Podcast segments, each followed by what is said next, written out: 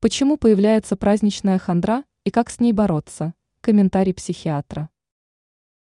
Далеко не все испытывают чувство радости и приятного ожидания в предпраздничные дни.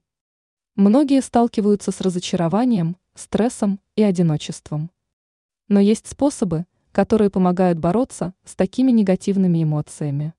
Подробнее об этом рассказала психиатр Неха Чудхари, пишет CNN.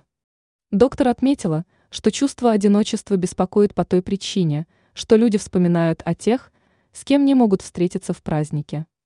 Кроме этого, усиливается чувство изоляции у одиноких людей, когда все вокруг планируют семейные встречи и празднования в большом кругу.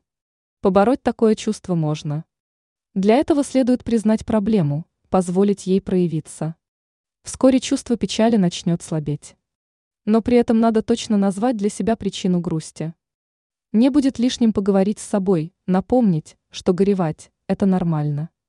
При этом не стоит себя сравнивать с кем-либо, наблюдать происходящее в социальных сетях. Если беспокоит гнев и раздражение в праздничные дни, то следует обсудить эту проблему с другими, чтобы убрать негативные эмоции. Можно написать обиды на бумаге, но отправлять такое письмо не обязательно.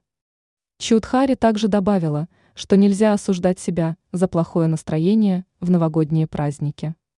Лучше посвятить время отдыху. В случае, когда не получается избавиться от тоски, то лучше обратиться за помощью к специалисту.